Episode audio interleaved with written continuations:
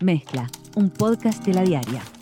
Buenas tardes, bienvenidas, bienvenidos a una nueva edición de Mezcla en Cuarentena. En esto que le hemos dado a llamar resumen semanal, que estábamos saliendo los viernes, bueno, es inevitable hablar del caso de 33, por lo que significa para la población de 33 en sí, pero también a nivel país. Creo que hay varias enseñanzas en cuanto al tema de descuidarnos y también en cuanto a lo que es la gestión de esta crisis que impactó y impactó sobre todo en el sistema de salud. Para eso quería compartir una entrevista que tuve ayer con José Quintino Lano, el director departamental de salud de 33, ex diputado del Partido Nacional, que bueno, que está transitoriamente liderando la Dirección Departamental de Salud. Conversábamos ayer, le decía, bueno, me tocó bailar con la más fea, así decía, ¿no? O sea, porque es un, cargo transitorio, decía que estaba asignado para el Partido Colorado y que por distintas circunstancias el Partido Colorado no lo asumió, pero decía, entiendo que es donde tengo que estar y también que esto le puede pasar a muchos, es decir,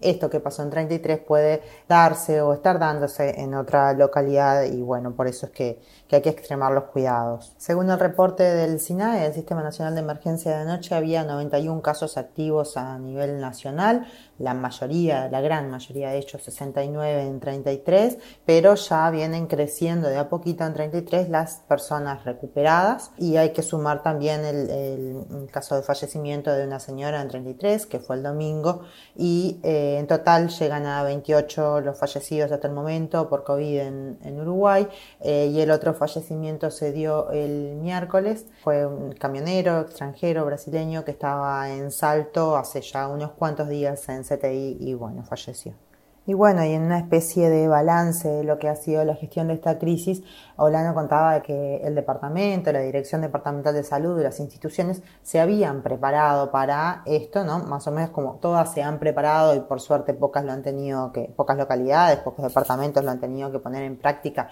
de esta medida, ¿no? Como se dio en 33 y bueno, decía, por ejemplo, eh, habían creado un call center que estaba en la Dirección Departamental de Salud para atender todos los llamados de cuadros respiratorios de mayores de 15 años entonces, en una colaboración, una alianza interinstitucional con la Intendencia de 33, con el Ministerio del Interior, también con el Ministerio de Defensa, con la ANEP, la Administración Nacional de Educación Pública, y con los prestadores privados, bueno, se fue tratando de eh, aceitar esos caminos, que la gente fuera menos a las policlínicas, y también, decía, significó un ahorro importante de los recursos humanos, lo que fue clave ahora, porque, eh, como decía recién, es donde más impactó. La otra preparación, bueno, es esto que se avanzó a nivel nacional con un nivel de testeo masivo. Y bueno, que él decía, la, primera doctora que atendió lo que después fue el primer caso, ya al tener la sospecha, tomó los contactos de las personas con las que podía haber estado que terminó convirtiéndose en el primer caso, al menos reconocido o confirmado,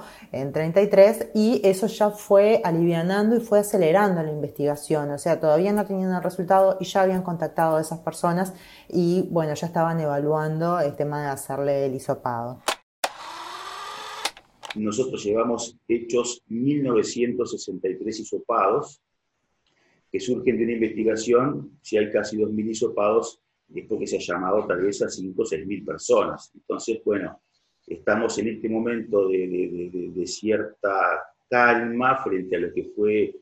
los días pasados, eh, intentando repasar de atrás para adelante para que no nos quede ningún cabo suelto, porque cualquier positivo que se nos pueda haber escapado nos inicia un foco a nuestras espaldas o lo puede estar haciendo en este momento, ¿no? Así lo describía Olano, ¿no? Lo que ha sido este proceso y este rastreo de ir uno a uno para encontrar los casos. Y decía, bueno, también otra de las estrategias que tomaron, lo que se recomienda es hacer el test al séptimo día de haber tenido el contacto con la persona que tuvo, eh, que tiene COVID-19 o que tuvo. El tema del séptimo día es que es cuando se da la mayor carga viral, entonces es cuando hay menos falsos negativos. Ellos, bueno, tomaron el riesgo de hacerlos algunos días antes para ahorrar tiempo y bueno, y esto aparentemente les funcionó. Pero que, bueno, el, el momento más difícil creo que pasó, ahora tenemos que afinar el lápiz para que no se nos escape ningún positivo. Vamos a seguir teniendo durante algunos cuantos días más y requerimos, además del apoyo de la población, el 50% del trabajo depende de la actitud de la población, eh, manteniendo las medidas de seguridad, saliendo poco de sus casas, manteniendo la distancia, las medidas de higiene, para que eh, quienes puedan quedar positivos en la comunidad, bueno, encuentren allí en la comunidad este, la enfermedad un terreno eh, menos propicio para su diseminación, ¿no? Y lo escuchábamos ahí decir que el momento más difícil creo que pasó, decía, por esto mismo, ¿no? Decía, no, no sabemos si no puede estar habiendo otros, otros focos y bueno, de hecho todos los días están apareciendo, ¿no? Como por goteo, dos, tres casos, ya no es aquello de que, bueno, 17 casos de un día para el otro, pero eh, la situación sigue estando delicada. Y lo decía hace un ratito Lano, han hecho mil y pico, dos mil a esta altura eh, de hisopados, algunos, algunos colectivos específicos, pero eh, todos los casos positivos hasta ahora los han llegado por este rastreo epidemiológico. Escuchamos ahora esta, esta afirmación que él hacía y también cuáles son esos colectivos que han hisopado y que siguen hisopando. Todos los positivos que tenemos han salido de la línea de investigación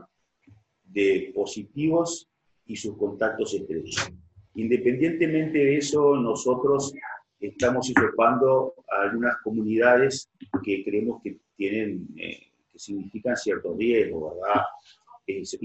todos los LPM, los hogares este, de ancianos, hisopamos todos eh, los taximetristas, en 33 no hay transporte eh, público colectivo, pero sepamos todos los, taximetristas, que en el día de hoy estamos hisopando todo el personal de las estaciones de servicio, los que despachan combustible, que tienen contacto con el público, los que trabajan en la pista, los que trabajan en las cajas, porque bueno, pasa mucho transporte internacional por 33 y sabemos que es una población también de riesgo. Seguramente hoy también vamos a hisopar a los delivery, porque bueno, van casa por casa, manejan dinero, en fin hemos tratado de, eh, a la vez que seguimos toda la línea de investigación, eh, realizar test en sectores que creemos que tienen un mayor riesgo y que nos parece buena idea bueno, tenerlos eh, bajo control. Bien, sin duda el sector de mayor riesgo ha sido y más responsable, digamos, de la propagación del virus ha sido el sector de la salud, concretamente los trabajadores de la salud. Él decía, de los 72 casos positivos que tenían ayer,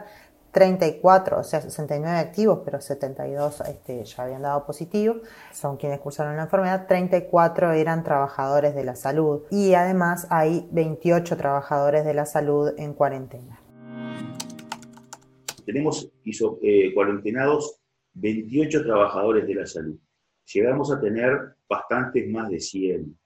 y eso lo estamos monitoreando constantemente. Yo creo que eh, vamos a seguir bajando, pero bueno, cuando tuvimos más de 100 cuarentenados en la salud de las dos instituciones más importantes del departamento, que además muchos trabajadores trabajan en los dos lados, en realidad no son 100 puestos de trabajo, son más, eh, bueno, allí eh, en, en, el grupo de los prestadores que están constantemente trabajando con nosotros desde el comienzo de la pandemia, se realizó un trabajo de coordinación, ¿verdad? Porque las instituciones se vieron afectadas en cuanto a su disponibilidad de recursos humanos y en reiteradas circunstancias se hubo contraprestaciones de servicio,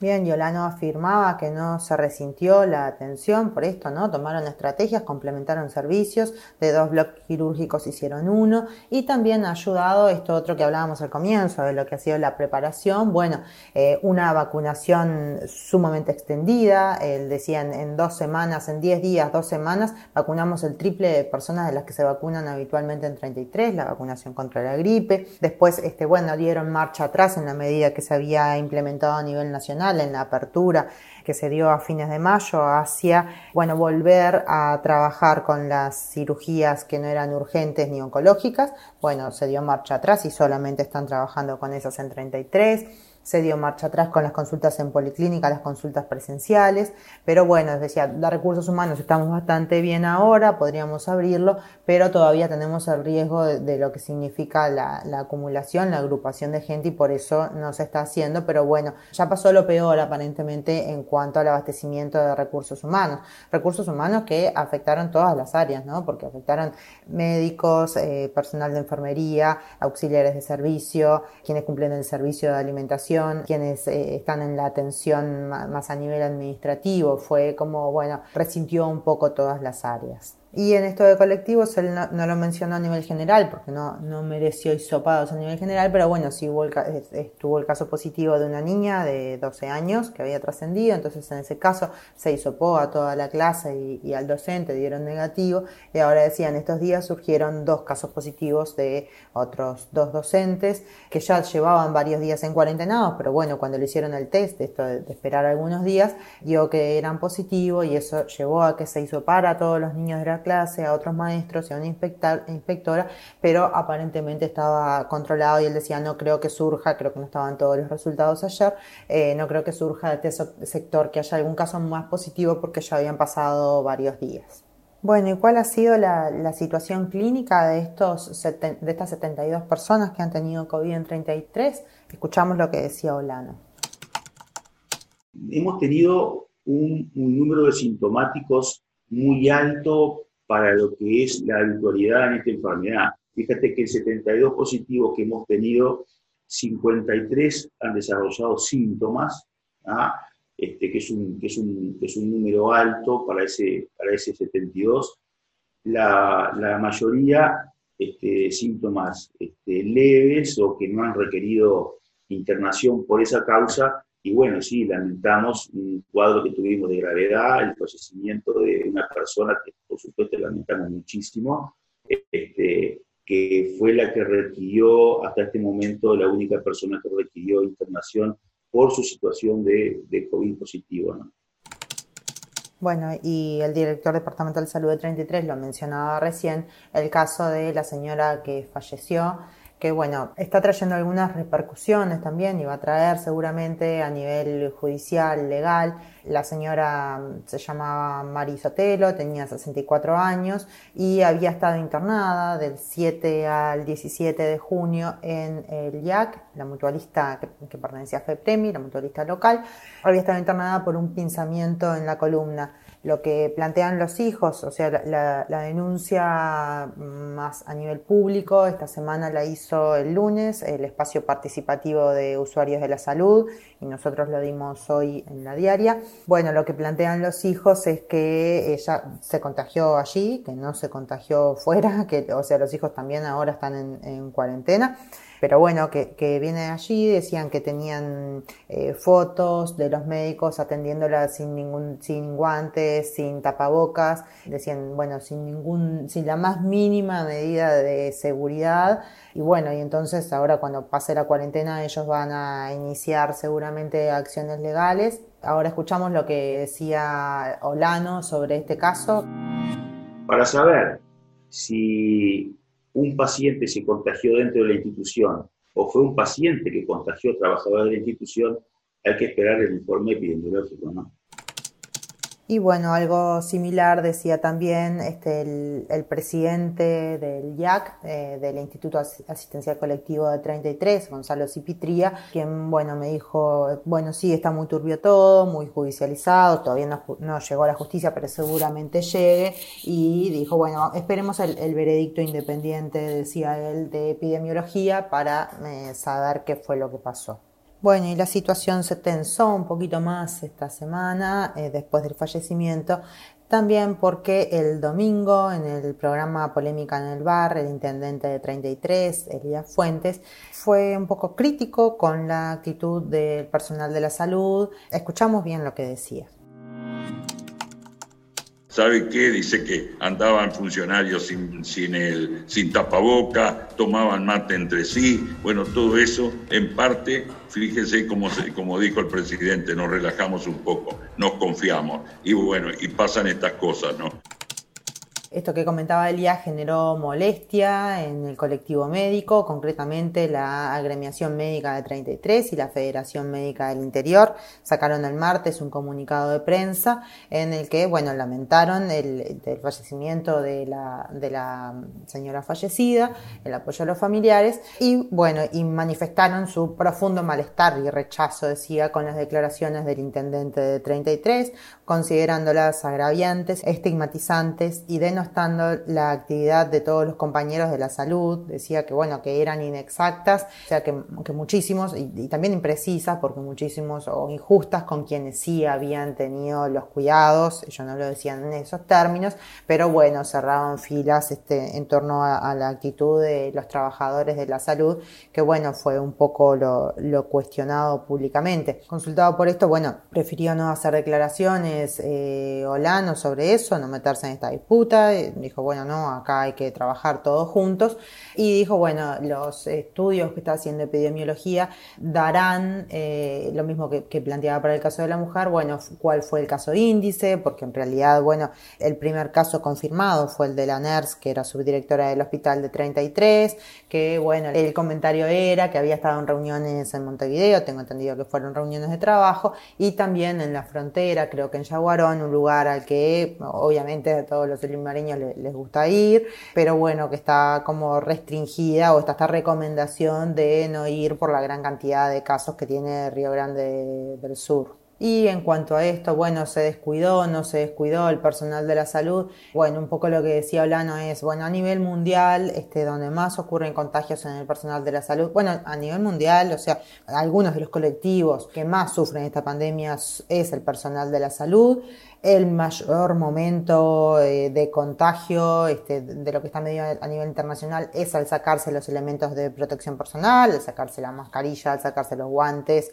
Y después decía el segundo momento es el momento en el que bajan la guardia. Y bueno, esto coincide también con lo que nos decía hace unos días Osvaldo Bianchi, secretario de la Federación Médica del Interior, de FEMI, médico también de 33, de decir, bueno, eh, sí, nos cuidábamos un montón frente a los pacientes, pero el virus terminó entrando por, la ventana, por la puerta de atrás eh, y no nos dimos cuenta. Bueno, y ese es el momento de que no están frente al paciente donde intuyen también que pudo haberse dado hasta que cae la guardia, como se dice. Y después hay otros momentos donde es muy fácil el contagio, que es el momento, no el momento de la asistencia, porque en general con el personal va a dar un inyectable, va con los cuidados, tiene un contacto de pocos minutos con el paciente, que es el momento, por ejemplo, de la media hora donde el personal eh, se relaja, se sienta en general en un ambiente que es pequeño, este, tres o cuatro personas juntas, y ahí cuando se distrae, ahí es cuando se baja el tapaboca, ahí es cuando de repente toma un té y comparte el cuchillo que está untando la manteca, y ahí en el cubierto este, va el contagio. Es ese tipo de momentos donde nos distraemos, donde nos descansamos, donde nos relajamos, es el momento en el que hay que tener más cuidado. Bueno, y es eso, ¿no? Es al, compartir los momentos más cotidianos donde este virus se expande también y bueno, por eso es un poco también lo que conversaba al principio, de bueno, de, tener siempre presente estos cuidados, de, de, bueno, de no olvidarse y de estar atento a que bueno, que el virus va más rápido que nosotros. Bueno, y para cerrar me quería ir al otro lado de la frontera con Argentina porque, bueno, también hubo casos positivos. Fueron dos ciudadanos argentinos residentes en Maldonado que vinieron en uno de los, de los viajes de repatriación que están autorizados. Ellos habían venido el viernes 26 y esta semana se conoció que tenían COVID-19, que eran casos positivos. Entonces ayer hubo una conferencia de prensa que se hizo arriba del barco Papa Francisco en el puerto de Montevideo era un poco increíble porque estábamos todos los periodistas ahí, estaban, bueno, estaba higienizado se supone el barco que salió hoy de mañana con otro contingente de acá para allá, pero bueno, lo cierto es que estaba en movimiento pero atado, o sea, estaba anclado, no estaba en ningún movimiento salvo para eh, marearnos un poquito, pero bueno, este, fuera de eso se les hizo, pagos a los 250 pasajeros con quien habían compartido el viaje, estos dos ciudadanos argentinos, a los 19 tripulantes y a 9 personas que habían trabajado en tierra y todos dieron negativos. Pero bueno, el motivo por el que citaron a la prensa fue para anunciar una asociación de buquebús con el laboratorio ATGEN porque instalaron, y lo estaban instalando ayer mientras hiciera la conferencia de prensa, un laboratorio dentro del buque. El laboratorio ATGEN es uno de, los laboratorios privados que más ha hecho test a través de la técnica molecular de PCR en lo que va de la pandemia. Y bueno, esta alianza permite hacerle test a todos quienes vayan a viajar lo que explicaban, bueno, ayer estaban tramitando el aval del Ministerio de Salud Pública, el aval del laboratorio. No sé finalmente si lo consiguieron o no, no me confirmaron. Si no lo tenían para ayer, los análisis se iban a hacer en el laboratorio del LATU, Supongo que eso demoraría un poco más, pero la idea es que esté habilitado el laboratorio, los test se van a hacer en tierra, o sea, los hisopados antes de que suban al barco, se toman todos y en cuestión de una hora y media están los resultados. El tiempo es breve porque de hecho es breve lo que el tiempo que, lleva colocarlos en la máquina eh, y, bueno y hacer el procesamiento. Muchas veces se demora más de un día porque bueno porque hay acumulación de muestras o porque están esperando acumular más para tenerlas todas juntas y procesarlas de una vez. Lo que decía Sofía Tedesco que es eh, bioquímica y es eh, una de las directoras técnicas de ATGEN es que tienen la capacidad para hacerlo en tiempo, tienen el equipamiento necesario y el personal para hacerlo. Lo que decía Javier Santomé, el capitán de, armamento, que es como el jefe de, los capitanes del barco, era que mm, que bueno, que en, este, en esta primera mm, tanda, digamos, que eran los de hoy de mañana, no se iban a cobrar, pero que después el precio se va a incluir en el pasaje. Bueno, se puede hacer desde donde, desde quien embarque, ¿no? Sea en Montevideo, después en Colonia, sea en Buenos Aires o en un momento en Piriápolis, como pretenden llegar. A quien le dé positivo no lo van a dejar entrar, pero bueno, también después sobre el final, conversando con Sofía Tedesco, ella decía, no es garantía, o sea que el test de negativo en ese momento no exime a la persona de hacer la cuarentena que se recomienda después porque pudo recién haberse contagiado y estar en ese periodo de ventana que mencionábamos hoy con los siete días, por más que el contagio, la posibilidad de que esa persona contagie en ese momento es menor, siempre existe el riesgo, entonces no, no le exime de hacer la cuarentena. Bueno, y un poco eso era lo que quería traer para el programa de hoy. También mencionar que Rivera logró superar el foco y que está con cero caso positivo. Así que bueno, hay que estar atentos, pero bueno, la vida sigue. Nos vemos la semana que viene.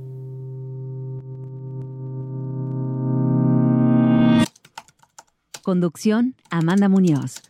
Participación, Leo Lagos. Edición, Joaquín Fernández.